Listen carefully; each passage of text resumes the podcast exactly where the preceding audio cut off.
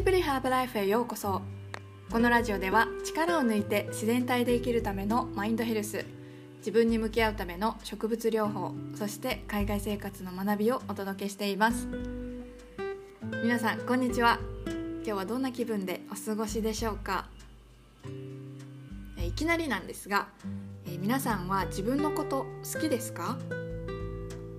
ナルシスト的なね自分の見た目が好きかどうかっていう意味ではなくってえー、自分が自分で良かったなって思えるかどうか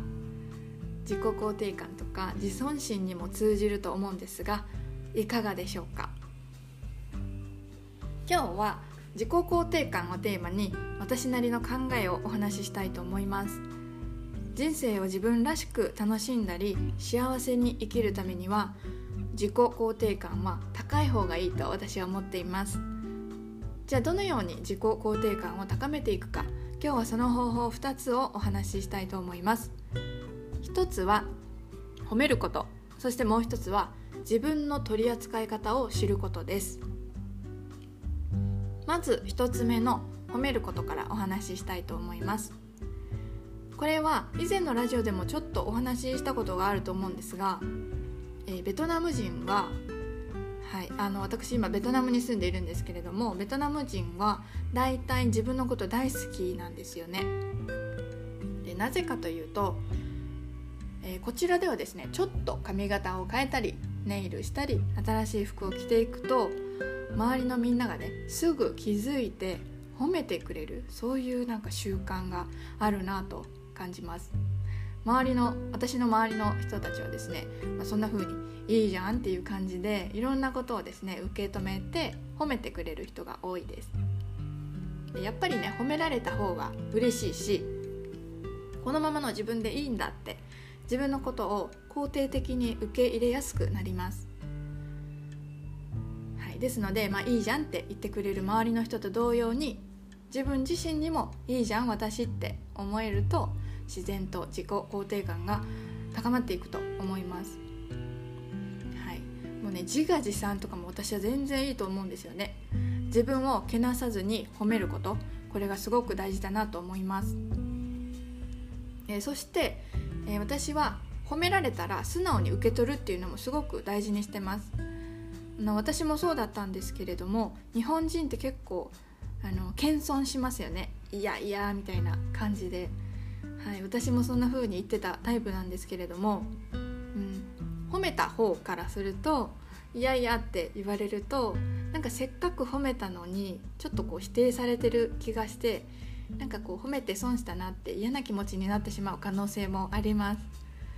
なのでそれよりかは「ありがとう」って言われた方が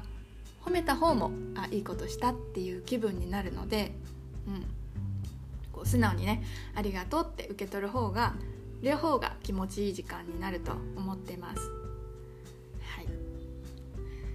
でそして2つ目は自分の取り扱い方を知ること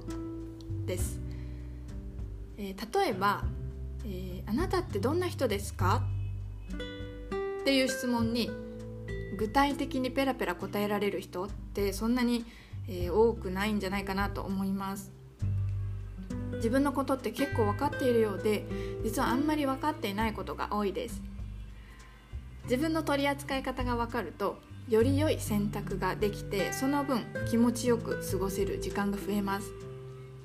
自分の性質に対する対処の方法が見いだせるので結果的に物事がうまくいきやすくなりますね。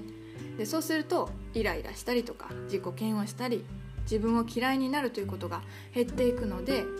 はい、自分の取り扱い方を知るということを私は、えー、大切だと考えています。どんなにいい機能がついているパソコンでも自分が知っている範囲でしかやっぱり活用することってできないです。例えば、えー、MacBookPro なんかは高性能だし、ね、あのこう動画編集なんかもすごくスムーズにできますけれども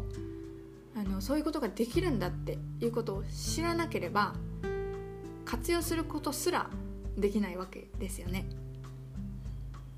それと同じで自分自身も自分の性質を知って使いこなすということで、えー、物事がスムーズに、ねうまくいきやすくなってそんな使いこなせている自分に自信がついて、えー、肯定感自己肯定感につながると思います、はい、じゃあ自分のことを知る。そのためには自分とやっぱり向き合って考えたり気づいていくことが大事になります。これはねちょっと意識するだけでも普段の生活の中でもねたくさん見つけられます。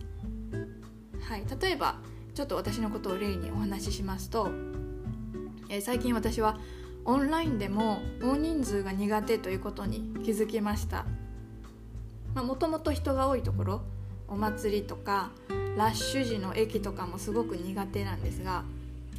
今まではこう人混みで人との距離が近すぎるのがすごく苦手だと思っていたんですけれども、まあ、コロナ禍でオンライン化が進んで、まあ、オンラインでレッスンしたりとかコミュニティとかにもいろいろいろんなところに参加しましたけれども、うん、やっぱりオンラインでも少人数は向かないなと感じました。でそこでそれはどうしてかっていうのを自分に矢印を向けて考えてみるんですね。でそうすると関わる相手のことをよく知りたいとか人とのつながりを大事にしたいっていう気持ちがあるなということに気づきました。うん。そう。このね物理的な距離っていうのは近すぎるのはすごく嫌なんだけれどもこう心理的な距離感っていうのはすごく大事にしたいんだなって新たなね自分の発見がありましたなのでオンラインでも大人数ではなくってこう深く関わっていける少人数が自分には向いているし、